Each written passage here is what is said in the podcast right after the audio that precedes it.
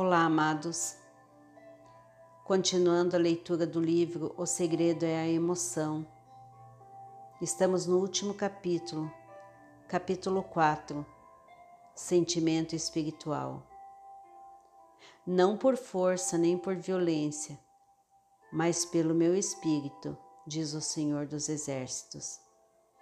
Entre no estado de espírito desejado, assumindo o sentimento que seria seu se já tivesse o que deseja.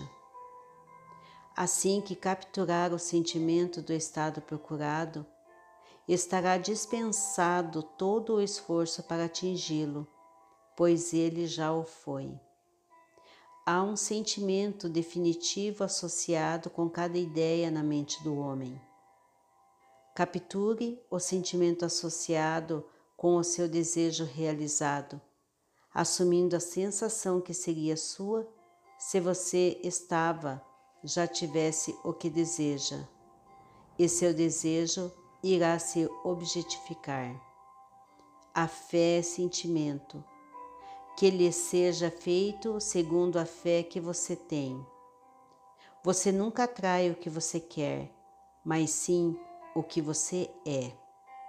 O homem vê aquilo que é, a quem tem será dado, de quem não tem, até o que tem lhe será tirado.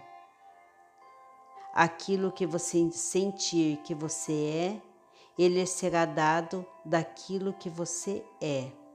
Então, assuma o sentimento que seria seu se você já estivesse de posse do seu desejo, e seu desejo será realizado. E criou Deus o homem à sua imagem.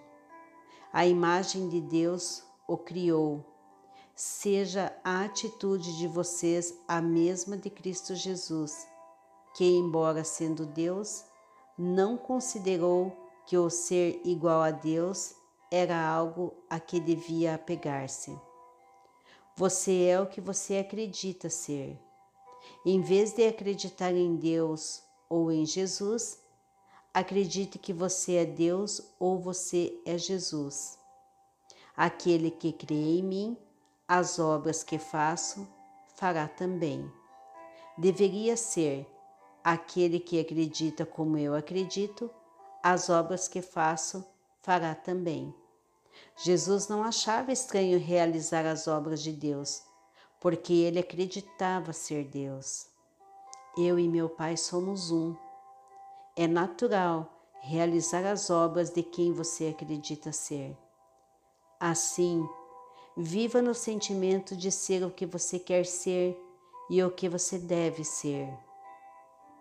Quando um homem acredita no valor do conselho dado a ele e o aplica, ele estabelece dentro de si a realidade do sucesso.